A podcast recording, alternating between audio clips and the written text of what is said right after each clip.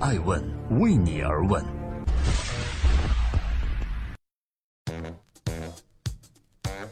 Hello，大家好，这里是爱问每日人物，我是爱成，每天晚上九点半记录时代人物，祝你更多的创新创富。今天共同关注哪位人物呢？她是一位成就了陈凯歌和张国荣的女人。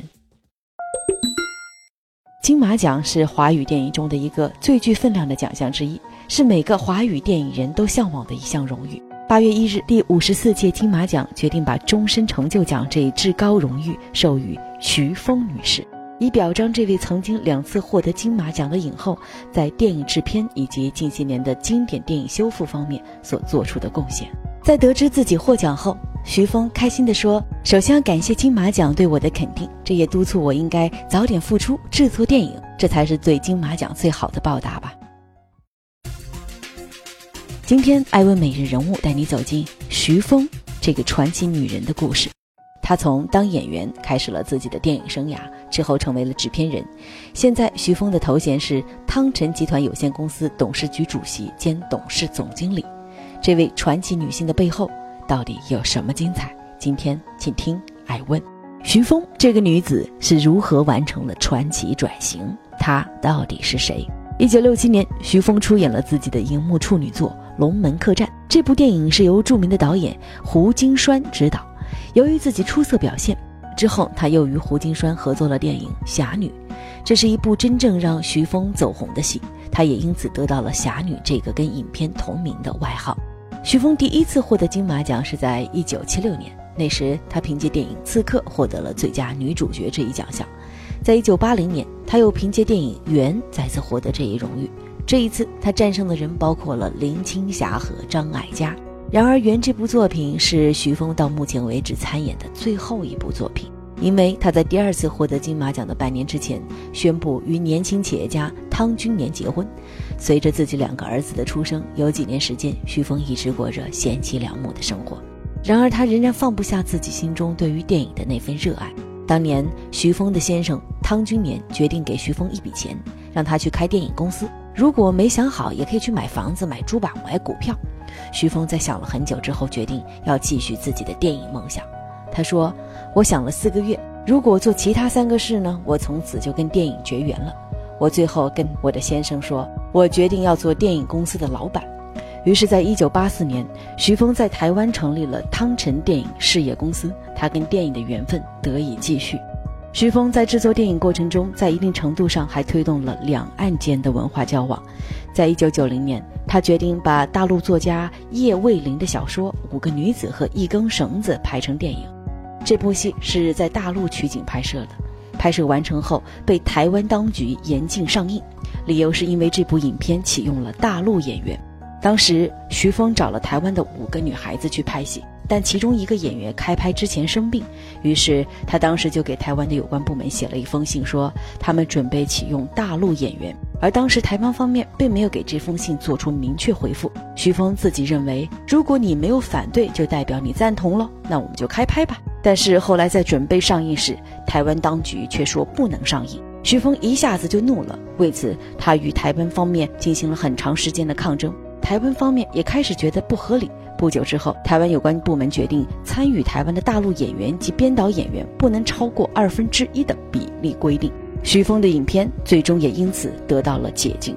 对于这件事情的风波，徐峰的回应是：台湾方面如果不给我演，我就抗争。后来啊，他们也说这个不合理，就开始改变法律，就有了《两岸电影关系法》。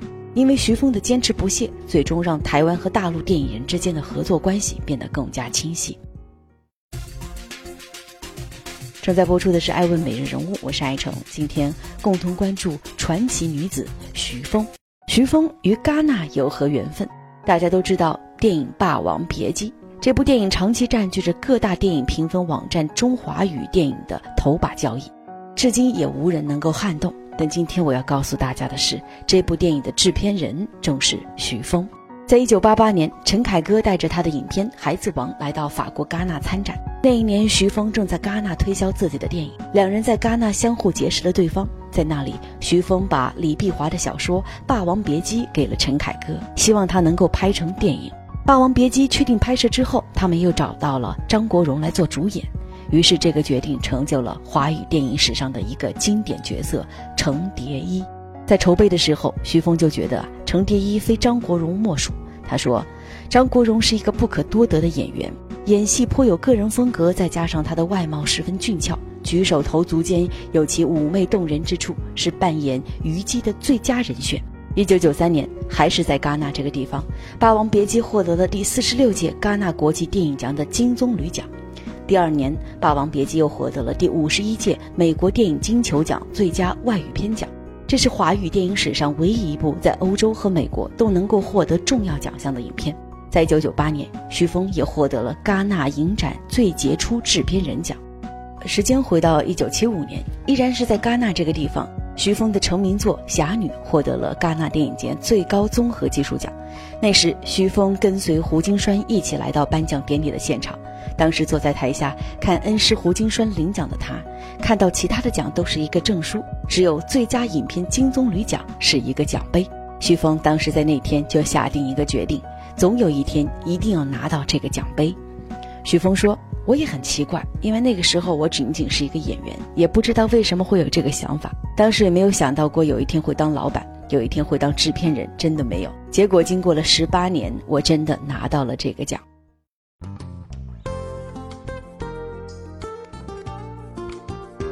在今天爱问美容的最后，感谢各位的聆听和陪伴。关注我们的官微和官网，欢迎各位采购《爱问创业不死法则》中信出版社的这本新书。